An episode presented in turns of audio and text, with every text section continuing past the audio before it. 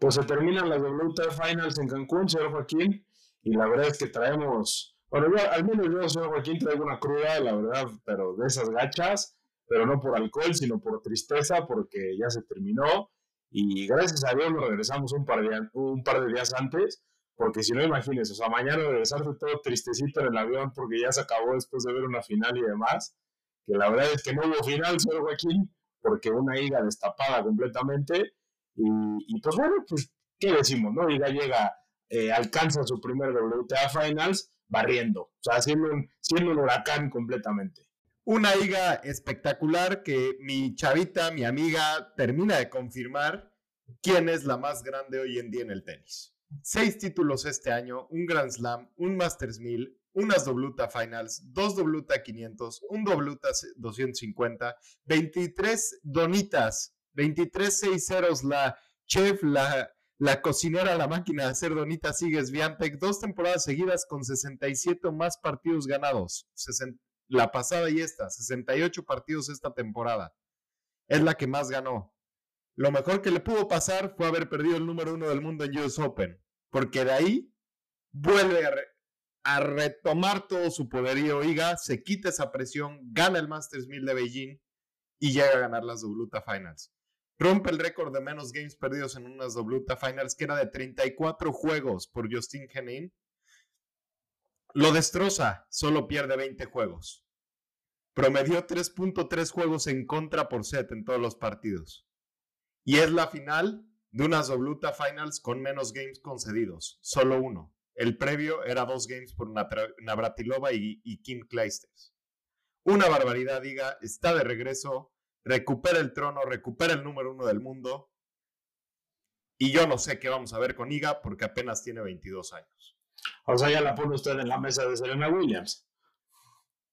O sea, ya, claro, tiene 22 años, ve lo que está haciendo, es una locura, no habíamos tenido a alguien así desde Serena Williams. Por eso. A esta edad. Sí, sí, o sea, está siendo muy precoz en todo lo que está haciendo, no nos subamos a ese barco todavía, por favor, señor Joaquín, porque la verdad es que le queda mucho que demostrar a la señorita Iga, pero por el momento tenemos una tenista que navega sola en la WTA, tiene nombre y apellido y se llama Iga Swiatek.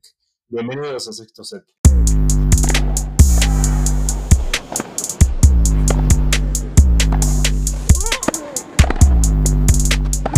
no hay nadie, pero nadie más grande. Pues lo comentábamos en el torneo, ¿no, sé, Joaquín? O sea, dado que, o sea, por eso hicimos la lectura de los Power Rankings. ¿Por qué? Porque independientemente de que yo tuve un pick diferente, ¿no? Que por cierto, felicitarlo, señor Joaquín, por, por su. Eh, eh, esta semana estoy dando, o sea, echando juego, ¿eh? Con, con eso de los picks. O sea, le hubiera metido, ¿qué le digo? Le hubiera metido a usted unos buenos pesos, unos buenos verdes, para, porque le hubiera pegado a todo. Pero bueno, o sea, una idea que, como comento, ¿no? Lo metemos en el Power Ranking como número uno.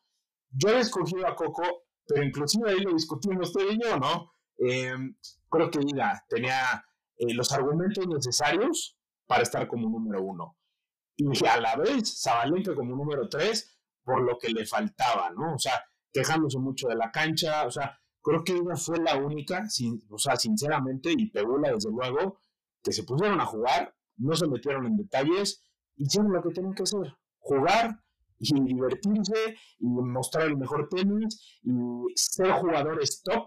Y ya sabes qué me demuestra hoy, que es una jugadora top que se va a ajustar a lo que se tenga que ajustar para poder desplegar su mejor tenis. O sea, de verdad las condiciones que tenía Cancún, me refiero más a las climatológicas, ok, llegaremos a un punto ahorita en el episodio de hablar de la cancha, pero a mí ella me demuestra yendo que a mí me tiene sorprendido, cómo se enchufa y cómo no se desconcentra y te da esto. O sea, lo que usted acaba de decir, te da esto. Unas WTA Finals para que parecieron, eh, o sea, un entrenamiento para ella. Para mí es esto Iga Sí, fue el show de Iga Swiatek, ¿no? O sea, entrenó con toda la que se le puso enfrente, practicó sus golpes, su derecha estuvo suelta, su servicio ya regresó, que yo creo que era lo que le faltaba este año, índice de errores no forzados muy bajo, que también le estaban apareciendo muchos errores no forzados en su juego, previo a perder el número uno del mundo en US Open, y desaparece todos esos fantasmas que había traído a lo largo del año, desaparece todas esas dudas que teníamos. Si todo el año estuvimos diciendo, ¿qué le pasa a Iga? ¿Qué tiene Iga? ¿Por qué se está quedando corta en momentos importantes? Y aún así, imagínate, aún así, es la que más títulos gana en el año. Aún así termina el año como número uno del mundo. Sí, o sea, hablamos, hablamos de que ese es su peor año porque el año pasado nos malacostumbró. O sea, ganó dos Grand Slams, ganó creo que cuatro o cinco Masters 1000. Este año no gana ningún Masters 1000. O sea, eh, no, sí, gana, gana Beijing. Ah, ajá, el último de China gana Beijing. Me confundí porque no, había, no se había jugado los años anteriores, o sea, ya no lo había jugado. Pero bueno, a lo que me refiero es, imagínate, precisamente iba a tocar ese punto. Imagínate que a Inés le decimos que tiene su primer año, su, peor año, a lo que nos tienen acostumbrados, y resulta que es la que más títulos gana y termina como número uno del mundo, barre sus primeras WTA Finals. O sea, si estamos hablando eh, de una jugadora que, que tiene dotes eh, y tiene la calidad y tiene el espíritu y tiene absolutamente todo eh, para, para, estar en la mesa de Serena Williams. No lo está eh, con su récord precoces, lo está haciendo, ¿no? Por, por, por, lo, por la corta edad a lo que lo hacía también Serena Williams y Venus Williams también entrando eh, un poquito más a detalle, pero creo que lo que está haciendo, o sea, es una maravilla, ¿no? Y, vamos a ver, quién gana sin perder un solo set, o sea, una maqueta Bondrosova que le saca un, un, un tie break en su primer partido, pues digamos, porque, porque se estaba acostumbrando a la cancha. Recordemos que tuvieron un, día de solamente práctica, ¿no? Y una marqueta de Bondrosova que le saca un set, vaya, por lo que ya digo, ¿no? Porque creo que tiene poca cancha, y de ahí se convirtió en tren.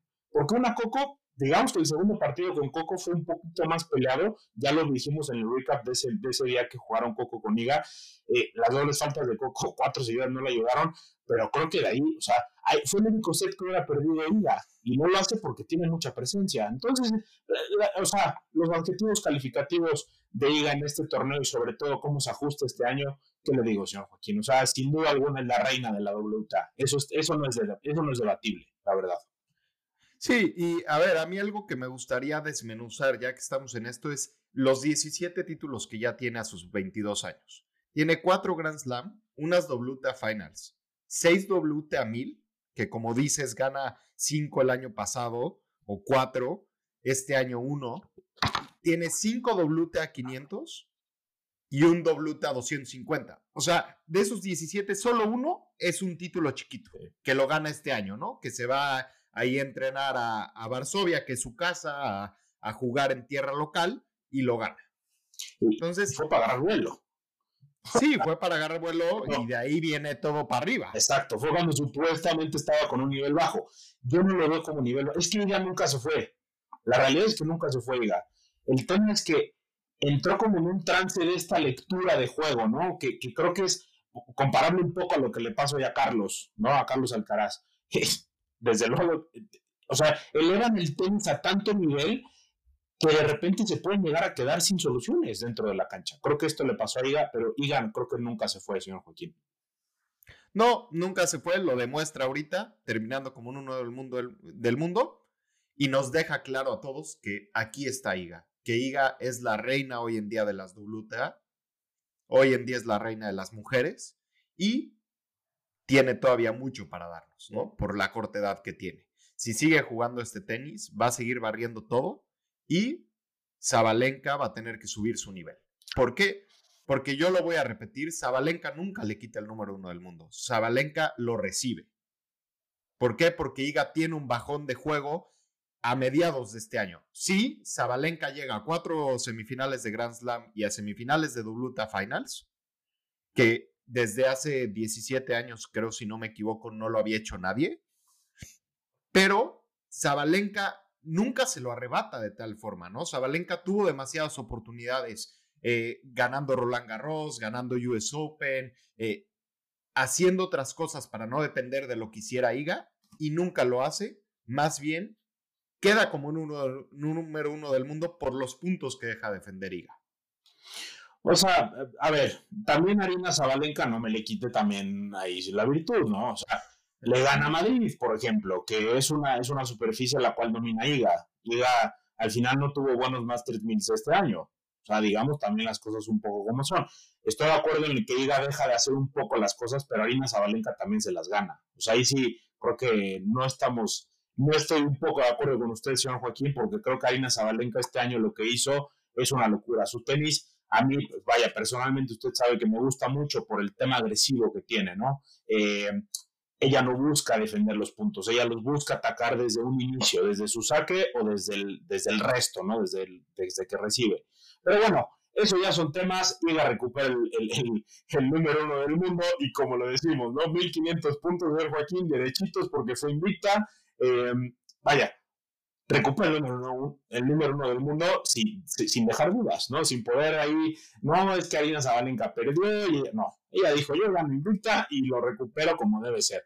Entonces esto es una maravilla y yo solamente quiero agregar, señor Joaquín, en este regreso de vida, como, como lo se le llama, ¿no? O, como se le podrá llamar, que para mí no regreso porque nunca se va, creo que yo lo que le vi en estas finals y desde China son o sea, tiene de verdad el movimiento de piernas, que usted y yo le vimos ahí, lo platicamos, el movimiento de piernas que tiene Iga Swiatek, em, de verdad es una locura. O sea, no puede, o sea, es increíble el ajuste de pies que tiene a la hora de golpear la pelota. Ese es uno.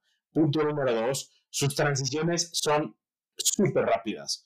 Antes estábamos acostumbrados a que sus transiciones de la defensa al ataque eran trabajando el punto un poco más. Hoy en día te puedes tirar un tiro defensivo que parece ofensivo y entonces ya ataca. O sea, e-, es, es la velocidad a la que juega Iger Swiatek es de otro nivel. O sea, te come, te come ya un tenis, vaya, no es comparación, pero con un tenis ATP, ¿sabes? O sea, con un challenger que te podrá jugar o con unos juniors, eh, Iga que está en un nivel demasiado elevado de tenis hoy en día.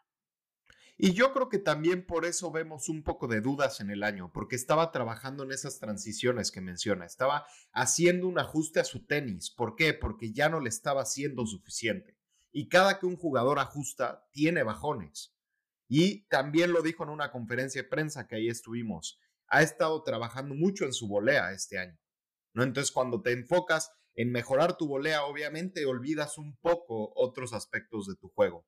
Ya que le hace clic la volea, ok, regresa a trabajar esa derecha, ese revés, ese servicio, y ahí es donde todo empieza a carburar y a trabajar de manera consistente. A mí algo que me gustaría agregar es Jessica Pegula.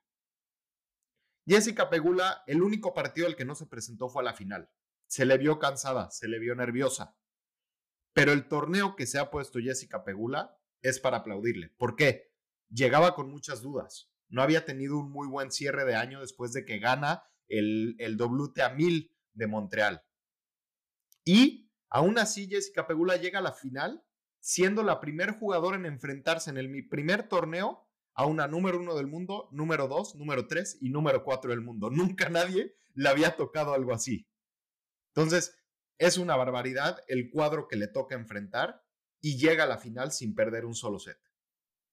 Sí, a ver, yo, ahí sí, señor Joaquín, yo sí quiero comentar.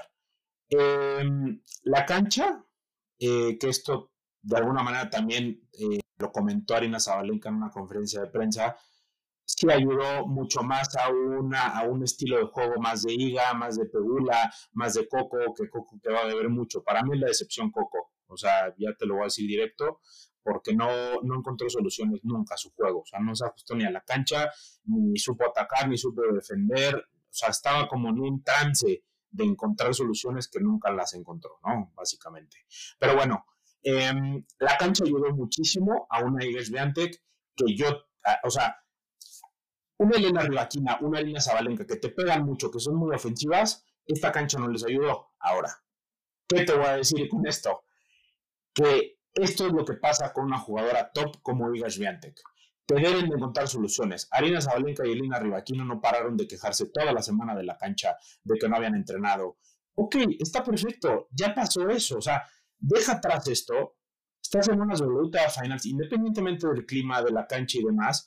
Y no digo que no se quejen, porque están en su derecho de quejarse, porque creo que deben alzar la voz para que la WTA haga cambios, cambios drásticos, ¿no? Pero bueno, solamente para cerrar el análisis del torneo con jugadoras puntualmente, ya meternos en el análisis del torneo, señor Joaquín, como tal, como organización y demás, sí me gustaría cerrar con esto, con el cual Arina Zabalenka y Elena Rivaquina, para mí siguen siendo jugadoras medianas con posibilidad de ser top, porque no encuentran soluciones cuando les, se les presentan problemas como, los, como fue hoy en Cancún, como fueron las canchas de Cancún, que ciertamente el clima no ayudó mucho, había lluvia y demás, eh, la cancha, pues bueno, por algunos, por algunos lapsos sí se sentía un poco lenta, la verdad, y no ayudaba a, los, a las jugadoras que pegan mucho winner como ellas dos. Pero bueno, esto es lo que hace una jugadora top, callarse, no callarse en el sentido de que no se quejen, sino concentrarse en lo que viene y ponerse a jugar.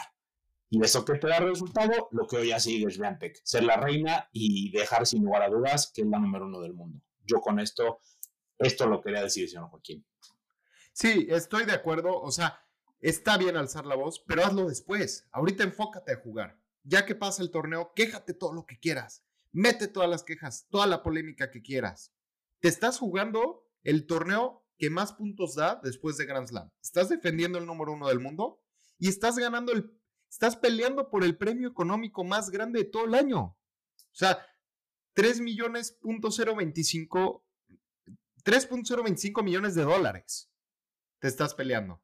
Y te pones a quejarte que si vota mal, que si, o sea, ya lo dijo en la conferencia de prensa eh, Navratilova, que ella le hubiera encantado tener una cancha así en su época, ¿no? O sea, no estoy diciendo que, que no esté bien quejarse, pero no, no puedes salir de cada partido quejándote en conferencia de prensa. O sea, tienes que enfocarte en jugar y en ganar. Sí. Y también, yo creo que también se suben mucho al tren de los periodistas, ¿no? Los periodistas, no sé si por ser México, le tiraron demasiado. O sea, hacen demasiada polémica. Un ejemplo, la final se mueve al lunes por el clima. No, es que estas finales en Cancún son un desastre. Es el peor torneo que ha habido en la historia. Es el peor desastre. Oye, ¿y no te acuerdas cuando en Montreal no se movió la final al lunes? Se jugó Samsonova la semifinal el domingo porque llovió. Pegula juega contra ella back to back en la final. La barra en la final. Y luego estás haciendo polémica que por qué no mueven la final al lunes. Que porque fue injusto para Samsonova y que por eso ya no hubo espectáculo en la final. Que, que se decidan los periodistas. O sea, que se decidan de qué van a hablar y cómo van a echarle. No estoy diciendo que la WTA no es un circo, no estoy diciendo que no se van a arreglar muchas cosas, pero también ya están tratando de buscar polémica donde no la hay. Sí, o sea, hacen polémica, ya metiéndonos en el tema del torneo, señor Joaquín, es, es, de verdad increíble que te hagan una polémica muy barata, esta es la realidad, polémica súper barata de las condiciones del clima. O sea, perdón, pero ahí sí lo voy a decir, no me jodas. O sea, Ok, entonces, ¿qué, ya, ¿quién llamó? O sea, ¿quién le llamó a la lluvia? Usted el que no puso los cuchillos, yo me sigo quejando de esto, me dejó ahí en la lluvia a botar con mis plásticos, pero bueno, o sea, ¿cómo, ¿cómo controlas el tema climático? O sea, al final Cancún sabiendo que es un clima en el cual es, es a ver, es, tiene estas ondas, de repente llueve cinco minutos y de repente no, pero a ver, esto no debe de ser. ¿Por qué criticas un clima? O sea, US Open terminó antes de que estuviera cerrada el Arthur antes de que estuviera completamente techado. Hubo final el lunes. Nadie dijo nada, al revés, pues se, aplazó para el lunes y no pasa nada. Ahorita la queja es porque está la Billie Cup, la Billie King Cup, eh, que se juega en Europa y tienen que jugadoras de aquí la van a jugar. Entonces es la queja que esta semana empieza y que por qué pasaron la final el lunes. Si no se hubiera pasado el lunes, hubiera sido queja. Porque también se quejaron en, Guadalajara el año pasado, cuando, cuando María Zacari juega la, semifinal, en, o sea, el mismo domingo, y se juega la final también el domingo más tarde, que la gana Jessica Pegula. O sea, eh, sí, creo que ahí sí comparto con usted, es polémica muy barata, la verdad, es, es, es criticar a México nada más, cuando México fueron los únicos que alzaron la mano, puntualmente la familia Santos Coy. O sea, si no hubieran alzado la mano, estas finales no se hubieran desarrollado, porque Praga no hubiera aceptado la entrada de jugadoras, ¿no? Puntualmente Arina Zabalenka, que fue la que más se quejó. Entonces, eh, creo que no se hubieran desarrollado las finales, así de sencillo, ¿no? Entonces, y yo, dígame. Para complementar eso, me gustaría agregar algo que menciona hoy Ben Rothenberger, que es un periodista muy conocido del tenis, que dice, Me encantaría ver las WTA Finals en México de forma permanente. ¿Por qué? Por la pasión que demuestran, por la organización, haciendo eh, referencia a los organizadores del torneo, cómo tratan a las mujeres. Y por el público y el soporte a las mujeres. Obviamente, con más tiempo de anticipación, ¿no? Pero ya que diga alguien del calibre de Ben Rothenberger, algo así, ¿qué te habla? ¿No? Todo lo que están tratando de esconder porque fue en México y no fue en Praga. ¿Por qué? Porque los periodistas están, europeos están enojados porque no les llevaron unas WTA Finals a Praga, a Europa. René Stobbs, de ESPN, también exjugadora de tenis. Dice, México necesita más torneos. Son los mejores apoyadores de tenis, los mejores fans. Aman el deporte y les debemos de dar más oportunidades de verlo. Sí, sí. O sea, yo me gustaría cerrar con eso el tema de la polémica. ¿Por qué? Porque depende de con qué ojos lo veas. Lo del clima, ok, si es temporada de huracán, es temporada lluviosa en Cancún. En Roma, este año no era temporada de lluvia. Y aún así, te tocó lluvia diario y tuvieron que jugar la final a las 12 de la madrugada. Y no hiciste la polémica que le hiciste a Cancún, ¿verdad? O sea, o sea, sí se le hicieron a la WTA, sí se quejó mucha prensa eh, porque se jugó esa hora y creo que no dejaron hablar a las, a las finalistas. O sea, la WTA, como bien lo dijiste, señor Joaquín, es un circo. Es un circo el tema de la, de, la calendarización, que ya lo venimos diciendo, es que todo el año.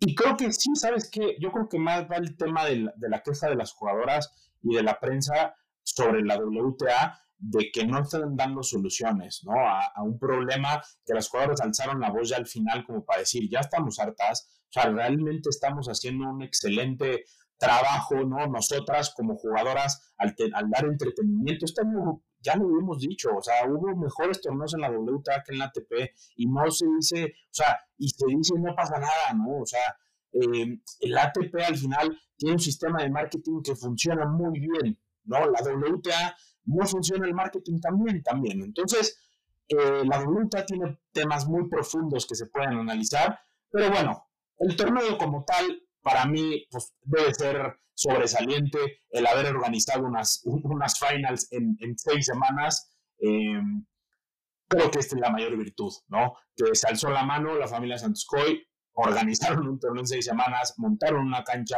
encontraron la organización para prensa, para jugadoras, para los fans, eh, no es fácil encontrar patrocinadores en tan poco tiempo. O sea, todo esto no lo ve la prensa, solamente se quejan, se quejan y se quejan, pero yo creo que sí, puntualmente la queja va más sobre la WTA, señor Joaquín.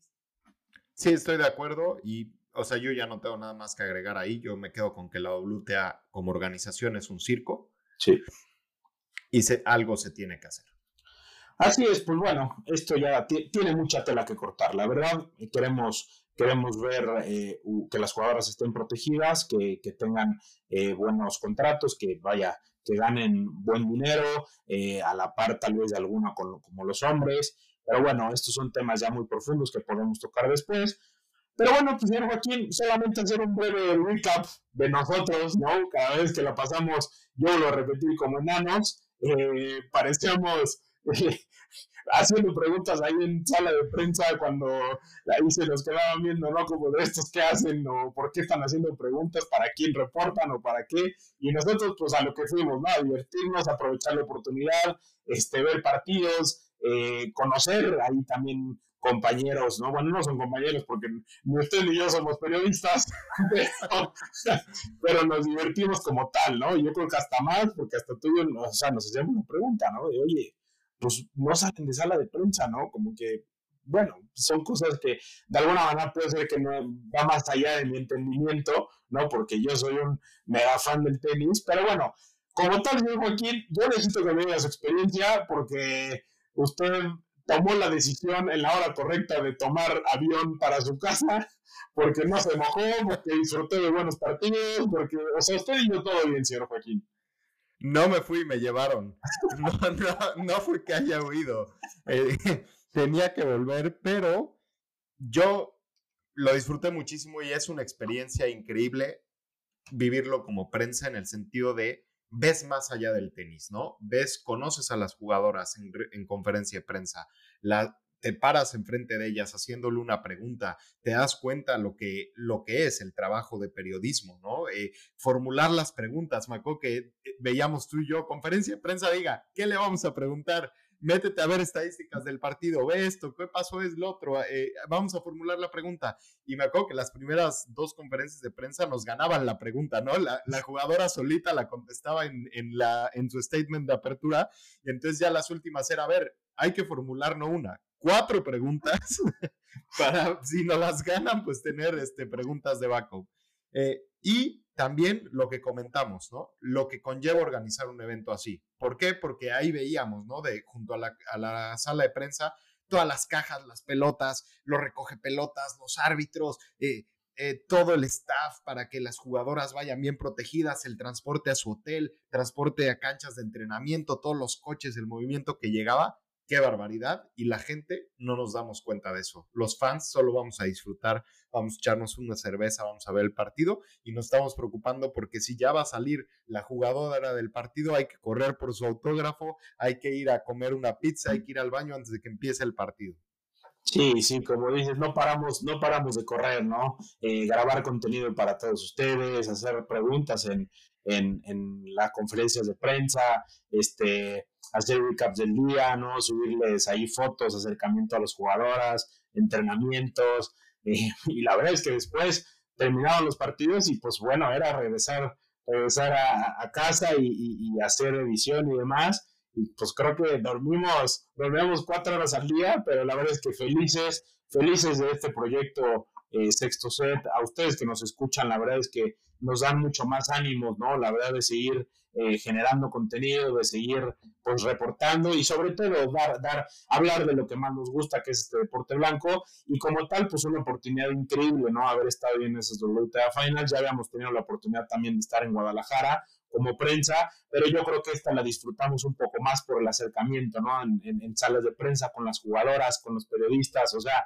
eh, que te pase batata Claire caladito y pues eso no más cuando realmente tú lo escuchas narrando la final de, de, Australian Open, la verdad es que, o sea, te sientes, te sientes muy bien, ¿no? Y sobre todo para ti, para mí, que somos unos amantes del tenis. Y yo solamente basta con agradecer otra vez a, Gustavo Santos, Santos puntualmente, ¿no? Por, por habernos ahí abierto las puertas y habernos tratado espectacular, ¿no? Tanto él como, como toda su familia, eh, increíble lo, lo, que, lo que a nosotros nos da como impulso y, poder vivir todo esto es, es, una maravilla, es, o sea, es increíblemente maravilloso esto, señor Joaquín.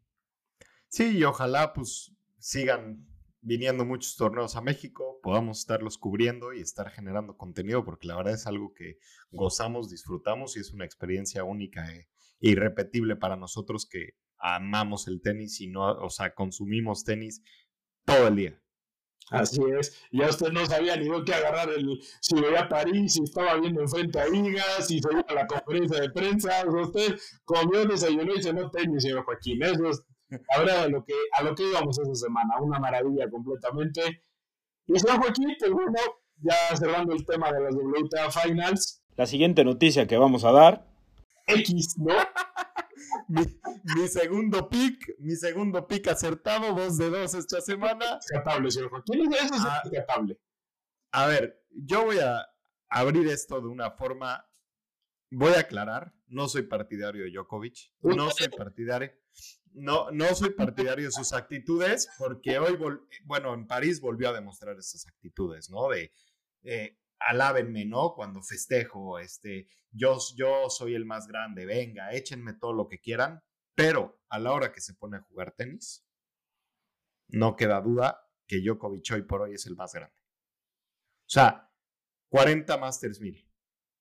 Vamos a sacar ahí una comparativa. El top 50 hoy del ATP, sumados, tiene 41 títulos de Masters 1000. O sea, ¿Qué te dice? El, un jugador tiene la misma cantidad que el top 50 ATP. Este año tiene tres Grand Slams y el otro llega a la final y gana dos Masters 1000. Y eso que dijo que ya solo se iba a enfocar en los Grand Slams. Se alimenta del odio, se alimenta de que le echen grilla. O sea, Contra Grigspur iba 4-3, le rompen el servicio, se pone en 4-4, el público le empieza a buchear porque le reclama algo al árbitro. Y él se pone como de, échenme más abucheos, va, alimentan su ego y gana 8 puntos seguidos y cierra el partido. Y después de ganar París, por fin le da la razón a Rafael Nadal en la entrevista. Algo que no quiso decir, que lo comentamos, que el silencio otorga, declara que sí, él vive y quiere romper todos los récords y no tiene problema en decirlo y es la razón por la que no le agrada a la gente. Ya, Ahí está, por eso. ¿Ya acabó el señor Joaquín o, o, qué? O sea, ¿se va a poner a lavar aquí a Novak Djokovic? O sea, ¿le va a, poner el título Novak Djokovic al capítulo o, cómo? Es la verdad, es la verdad. Tiene 36 años casi, ¿no? Este, eh, a ver, obviamente porque ya no está Federer, porque Nadal ha estado fuera este año los tres han hecho estas cosas maravillosas a, estas edades, ¿no? O sea, seguir ganando títulos y jugar al tú al tú. Pero como digo, yo no soy partidario. Otra vez volvió a sacar dos veces cuando iba perdiendo en esos partidos de tres sets su medical timeout famoso de no me siento bien, denme masajito y de repente como si nada, no tengo nada, ya saqué al rival de su ritmo y le gano. Y mi último comentario sobre París, Andrei Rublev si no vas a ganarle partidos a Novak Djokovic, si no vas a saber cerrar partidos porque lo tenías todo para cerrarlo y le regalaste el tercer set con una doble falta, retírate del tenis, compadre. O sea, ya no juegues. Espérate a que se retire Novak Djokovic y regresa. Porque tenis lo tienes, pero te tiemblan las patitas. O sea, es increíble lo que le pasa a Rublev. Le pasó en Wimbledon.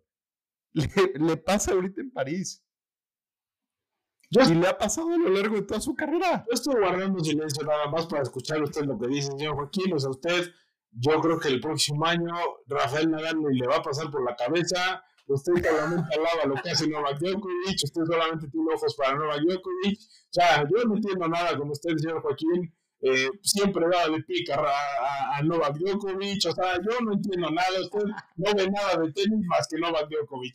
Está bien, está bien. Eh, está bien, o sea, está bien, yo, no le voy a decir nada. Este, a usted le gusta ver al mejor de la historia, estadísticamente, pero bueno, está bien. Eh, ya, ya, ya me tienen, ya después de que yo no hablé, guardé silencio seis minutos porque yo sí estoy en luto, a mí no me hace gracia lo que está diciendo. Este, bueno, ya me puedo poner a hablar. Eh, ¿Qué te digo? O sea, las estadísticas que están diciendo, pues sí, ciertamente son de un fuera de serie, ciertamente son de un extraterrestre, de un, de un, de un humano que nació para tener una raqueta en la mano y pegarle una pelota. O sea, no hay más descripción, eh, más que yo, mi apodo, eh, usted sabe que yo le llamo el robot. Es un robot que juega tenis como robot, que piensa como robot, que cuál tiene que decir estadística, romper yo, romper estadística, romper yo. o sea, y está bien, o sea, es lo que busca, ya lo aceptó ahorita, creo que le costó trabajo poder aceptarlo. Su chavito Rafa Nagal lo empujó un poquito a que, a que dijera la verdad, y lo que todos sabíamos ya era un secreto a voces, que él juega tenis para romper todas las estadísticas. Eh, ¿Y qué le digo? Pues bueno, a mí yo lo único, pues sí, eh, a mí lo que estadísticamente ya hace más una locura es que tiene 24 títulos de Grand Slam, tiene 6 ATP, Finals y tiene 40 Masters 1000. O sea, tiene 70 títulos grandes. Eh, híjole, ya el debate, ya, ya, a ver, ya poder entrar a debatir eh, en las estadísticas de quién es el mejor de la historia, creo que ya no, ya ni siquiera es un tema de conversación. En ciertos rubros yo le podría pelear un poco, eh, sobre superficie, sobre eh, a qué rivales venció, o sea, puede ser que sea debatible, ¿no? Ciertos momentos de, de Grand Slam, cómo los ganó, también puede ser, eh, rivales a los que se ha enfrentado en finales, hay diferentes temas, pero creo que al final eso no es culpa de él, esto es la verdad, y, pues bueno, el señor Novak Djokovic ya está, me parece noticia esto, parece verdad, y, pues bueno, gana París ante un, creo que Daniel Medvedev, que es de los únicos que lo puede vencer, Yannick Sinner, que es de los únicos que puede vencer, se baja con cierta polémica, y Carlos Alcaraz, hay en primera ronda eh, con Roman Safiulin. Creo que lo dijimos. O sea, en el momento en el que se va Skinner, en el momento en el que cae Medvedev y en la primera ronda que cae Carlos, dijimos, o sea, es que el, el torneo es para Novak Djokovic. O sea, no, no, no, no encontremos otra variante donde no la pueda haber. Ciertamente tuvo eh, dos bolas de partido, ¿no? Este, Holger Rune, ¿no? ¿Quién fue? Fue... Andrei Rublev. Rublev, perdón. Fue la semi, sí, los cuartos fueron con Rune. Este, tuvo partidos duros con Grisper, con Holger Rune y con Andrei Rublev. Que eso es lo único que a mí, a ver, yo que no soy fan de Novak Djokovic, me dejo un poco tranquilo que le sacaron un en esas rondas. Es lo único que yo voy a rescatar de Joaquín y un nuevo Dimitrov que lo que hizo durante las rondas previas no lo hizo en la final, porque no jugó como Grigor Dimitrov había estado jugando, que para mí está en un, a ver, desde que gana las finals en 2017 y ahora que está en un prime otra vez, con este tenis eh, vistoso, agradable, bonito que tiene Grigor Dimitrov. No lo hizo en la final con cierta virtud de, de, Novak Djokovic porque no lo dejó pegar derechas. Esta es la realidad, no lo dejó pegar derechas cómodas, que es la mayor virtud de Grigor Dimitrov. Y bueno, pues, ¿qué, qué, qué, más quiero hablar de Novak Djokovic, señor Joaquín? Lo había animado para hablar con, de Novak Djokovic. No, no, no, no. Yo nada más cerré diciendo que Rublev debe de retirarse el tenis si no va a aprender a ganarle a Novak Djokovic, porque le tiemblan las piernitas. O sea, no sé si sea compadre de, de Rune y vaya con los mismos fisioterapeutas eh, a que le den masaje en las piernas y por eso llega medio tenso contra Novak Djokovic. No sé cuál sea la variante, pero Rune va a seguir sin poderle ganar a Novak Djokovic. Cuando hablábamos, perdón, Rublev, cuando hablábamos de que gana su primer Masters 1000 este año, me hiciste la pregunta, ¿tú crees que Rublev esto sea y gane títulos grandes? Y dije, no, esto fue, Monte Carlo fue un espejismo, o sea, se churrió en Monte Carlo y sí está ahí, eh, es, es Mr. cuartos de final en Grand Slam, es Mr. semifinales en Masters 1000, o sea, siempre se va a quedar corto contra estos jugadores. Ahora, mencionas a Dimitrov, algo que aplaudirle a Novak Djokovic es después del partido interrumpe su entrevista para ir a consolar a un Dimitrov que sabía que había jugado pésimo y se rompe en llanto después del partido, ¿no? Entonces, tienes estos gestos de repente Novak Djokovic de querer caer bien porque él sabe que no cae bien. Patadas de aguado. Eso sí, sí, sí, sí. A, a, Grigor Dimitrov porque fue, lo que han criticado mucho, ¿no? Que él al final, el, el cierto deportivismo dentro de la cancha a veces eh, le falta un poco, ¿no? Como le faltó en US Open con Ben Shelton, que se rebajó a niveles, que yo lo sigo criticando, se rebajó a niveles de un chavito de 21 años que tenía un año y medio en el circuito. Eh, eso te habla de Novak Djokovic, ¿no? Ahorita lo hace, está bien, son cuates, ¿no? Dimitrov es cuate también de, Novak Djokovic, y está bien, pero bueno, eh, pues es el que mejor forma llega a las ATP Finals, ¿no? O sea, un Carlos que está en un bache, un Yannick Sinner que de alguna manera pues, se baja, ¿no? Ahorita con, con la polémica de París. Eh, quiero escuchar la opinión de ustedes, señor Joaquín. ¿Qué opina de los 709 partidos que ponen en un, o sea, en un solo día en, cancha central? Es de verdad una no. O sea, es que justo a eso iba. Periodistas, hagan polémica de eso también. O sea, vi tres o cuatro tweets de eso, se enfocaron en Cancún. Eso es un circo, lo que hicieron en París, pero como estás en París, como no es un tercer mundo, como lo catalogan ellos, ¿no? Entonces no haces la polémica. A ver, Yannick Sinner se retira porque termina a las 2.40 de la noche su partido. De ahí tiene que dar conferencia de prensa, masaje, enfriar, estirar, cenar, irse al hotel y dormirse. Seguramente se termina durmiendo a las 5 o 6 de la mañana y a las 4 pm ya tienes partido otra vez. ¿Qué es eso? O sea, ¿qué, qué es esa calendarización y esos horarios de la organización de París? Obviamente se va a bajar. ¿Por qué? Dices, ay, de las 6 de la mañana a las 4 pm. No, compadre. Se tiene que despertar a las 12 para desayunar, para prepararse, para ir al complejo, calentar, este, estirar, prepararse y a las 4 de la tarde estar presentado en la cancha. Casper Ruth, Casper Ruth se sube al barco y dice, bravo ATP, qué manera de ayudar a uno de los mejores jugadores del mundo a recuperarse. y estar lo más preparado posible cuando terminó su partido anterior a las 2.37, 14 horas antes del siguiente partido.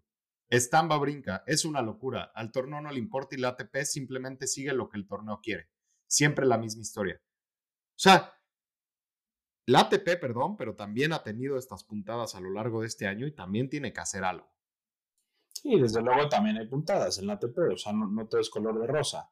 Y, sobre todo, a ver, ya criticaron mucho este torneo, ¿no? Que el cual, pues, el, el complejo no es suficiente. O sea, son dos canchas, tres canchas y las de entrenamiento creo que tienen dos, tres nada más. Este, y pues tienen que meter 9000 partidos en un, en un, ni siquiera se parte por sesiones, ¿no? Como lo hacen normalmente todos los torneos, sesión de mañana y sesión de tarde o noche, y pues aquí es, métete al complejo y métete a ver 10.000 partidos de tenis en cancha central.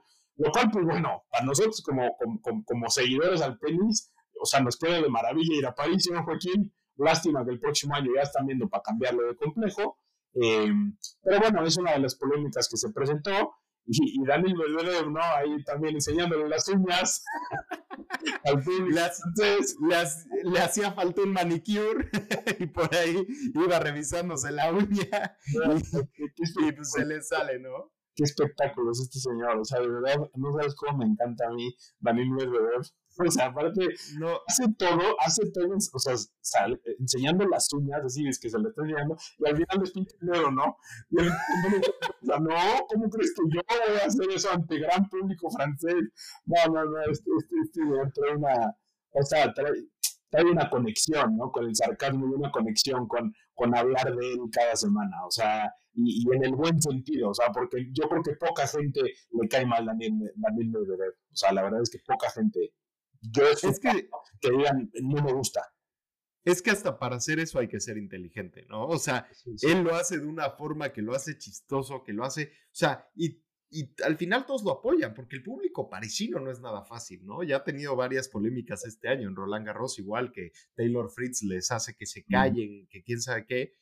Lo que hace Daniel Medvedev eh, ahorita en París es una chulada y es para enmarcarlo por el resto de la historia del tenis dentro de las polémicas del tenis. O sea, yo lo gocé, lo disfruté. Cuando vi la conferencia de prensa me atacaba de risa y estábamos juntos en Cancún y fue una chulada. O sea, yo no puedo con Daniel Medvedev. A mí, a mí me, es como ver comedia, como ver stand-up, además de su gran tenis. Es una maravilla este ruso. La verdad es que eh, larga vida al ruso eh, Daniel Medvedev.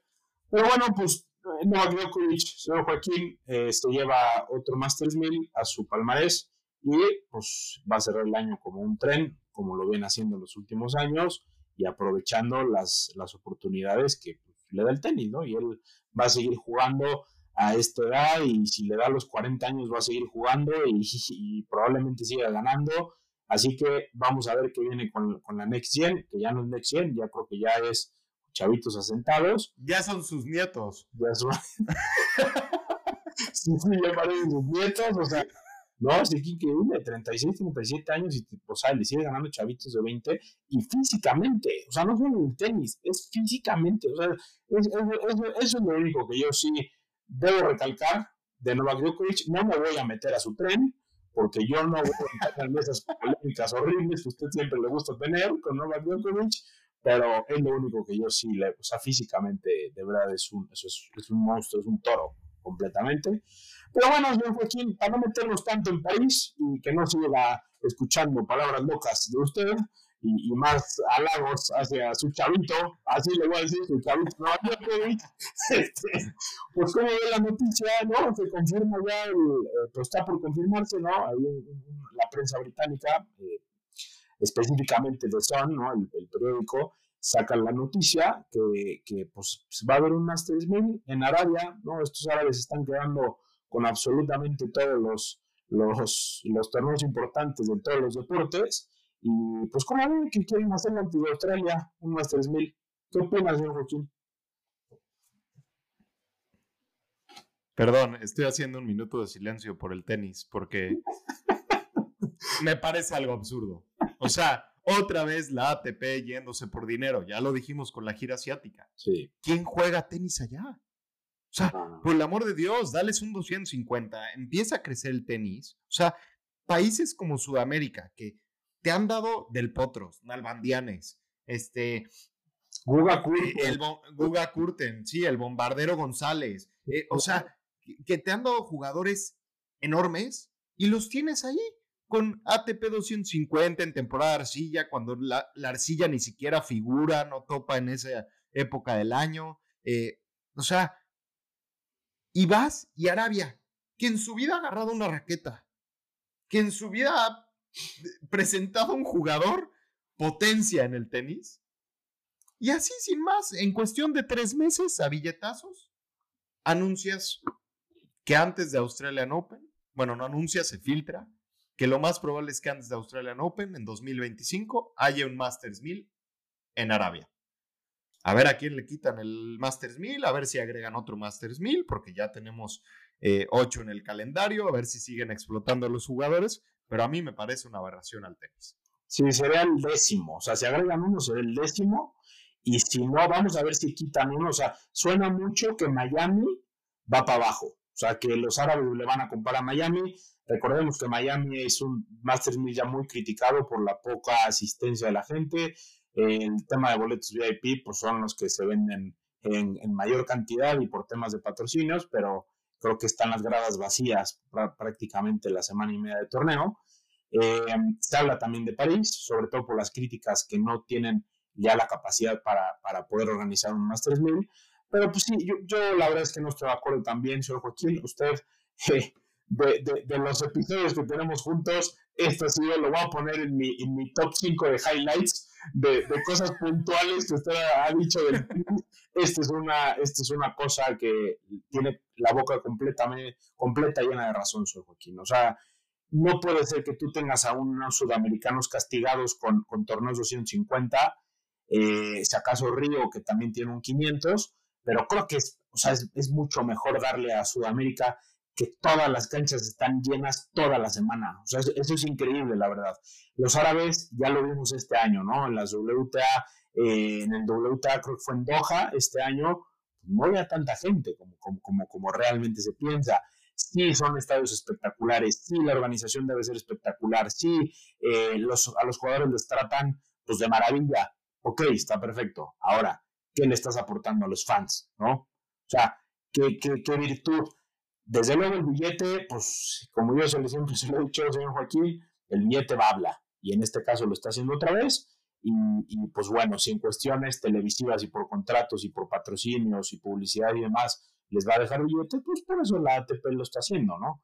Entonces, pues bueno, vamos a ver qué pasa en Arabia Saudita. Eh, se habla de que en 2025 ya podrá empezar eh, este en marcha. Yo lo único que sí critico es el calendario, o sea, me parece increíble que vayas a abrir con un máster, o sea, sobre todo que los jugadores llegan a un Australian Open en las primeras rondas un poco secos de tenis, ¿no? Porque la United Cup, pues al final no te, no te aporta mucho para agarrar eh, un poco más de juego, un poco más de ritmo. Em, y bueno, están los torneos de Brisbane, de Adelaide, que pues, son 250. Entonces le van a quitar la posibilidad a esta gira australiana, mi gira australiana que había, creo que ya no, o sea, pues, si ponen Arabia Saudita, pues ya no, ya no, ya no va a existir prácticamente. Vamos a ver qué jugadores también se meten, porque al final eh, llegan con una pretemporada, pues no, sé qué pretenden, pero eh, la intención eh, es buena en el sentido de querer meter en una pretemporada un Masters 1000, pero el resultado puede ser desastroso, creo yo. Sí, puede ser desastroso y te puede atribuir también a muchas lesiones previas a Australian Open. Eh, ¿Por qué? Porque vienen de pretemporada, no traen ritmo. El físico, pues eh, quieras o no, no está de, la misma forma activo como lo traes a, lo largo de toda la temporada. Eh, y vienes y metes un Masters 1000, seguramente va a ser de semana y media, como ya se acostumbran, y de cancha dura, ¿no? Entonces, pues ya, ya van a llegar los jugadores mermados físicamente, cansados, a Australian Open, y de ahí vete y aviéntate pues, toda la gira de Indian Wells, este, los Masters 1000 de, de Europa, de, arcilla y demás. Yo creo que tienen que ser muy inteligentes y yo lo único que digo es, ¿por qué se lo hubieran dado al pasto? ¿Por qué se hubieran dado a Sudamérica? O sea, yo, yo vuelvo a repetir eso, ¿no? O sea, a mí no me gusta nada y ojalá, ojalá sea puro rumor. ¿No creo? Sí, sí, tenemos un episodio de por qué no se le da el pasto. O sea, si el pasto merece un Masters 1000, desde luego lo merece. Yo estoy completamente de acuerdo. O sea, el pasto eh, es que trata la superficie históricamente por lo que es, ¿no? Y creo que, creo que debería ser de esta manera. Pero bueno, eh, los árabes están comiendo todos los deportes, están eh, en el fútbol, eh, en el pádel, en el tenis, en el cricket, en las canicas, en absolutamente el golf.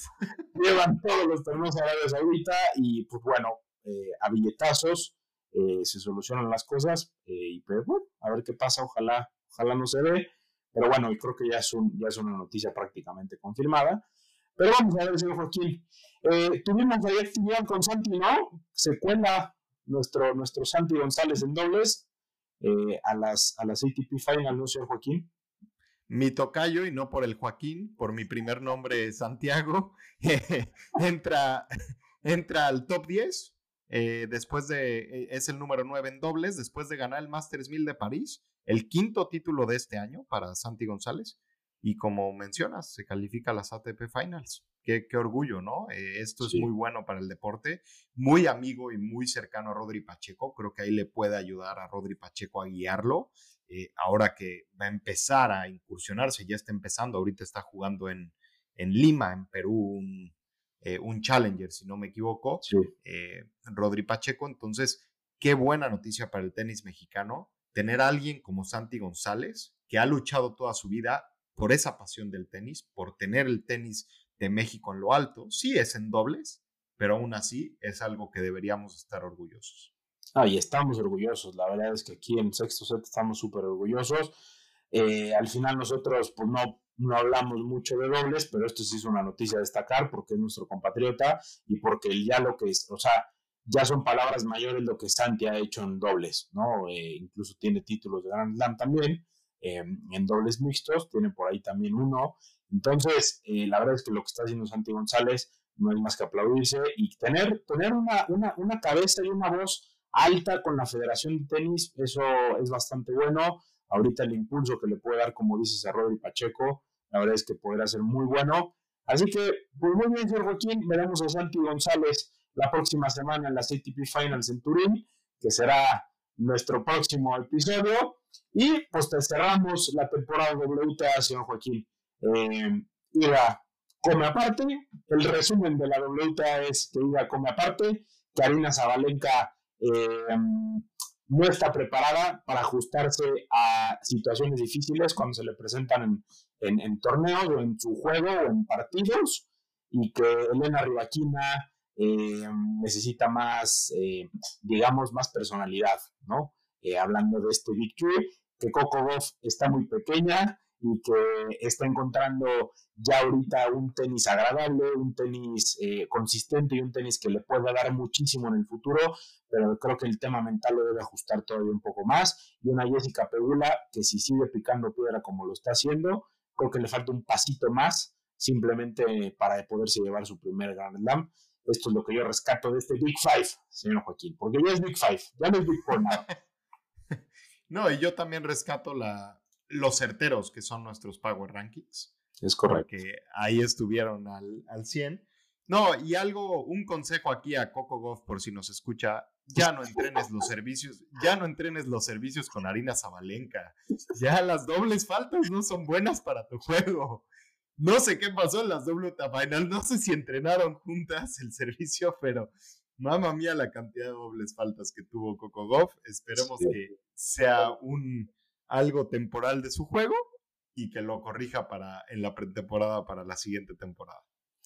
Así es, señor Joaquín. Pues la verdad es que pasamos un tiempo de maravilla en Cancún. Eh, excelente experiencia y excelente cotorreo con usted, que nos vemos eh, pocas veces al año, pero qué maravilla y qué mejor que sea en el deporte que tanto amamos, viendo el deporte que tanto amamos, porque también ahí hemos agarrado, hemos afilado la raqueta un par de veces ya también este año, pero bueno, aquí la maravilla es que pudimos estar juntos eh, reportando y dándoles eh, a ustedes contenido y, e historias que contar y que ustedes puedan ver, ¿no? El, cómo funciona todo el tema del tenis, que eso es lo que primeramente Dios eh, va de este proyecto con Sexto Set.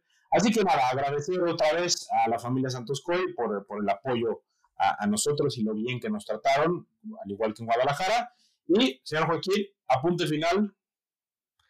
Pues esténse pendientes porque pues tenemos una sorpresita. Ahí en Sexto Set hicimos nuestra chamba y tenemos una sorpresa. Esténse pendientes en los próximos días que por ahí va a salir en Instagram. Así es, esténse pendientes en las redes sociales. Eh, ahí en TikTok y en Instagram nos pueden seguir y esténse bien al pendiente. Así que, señor Joaquín, termina la temporada eh, del circuito femenino WTA. Va por terminarse el ATP, pero nos queda lo mejor de lo mejor la próxima semana en el tenis. Así que muchísimas gracias por escuchar este episodio. Nos vemos en el siguiente.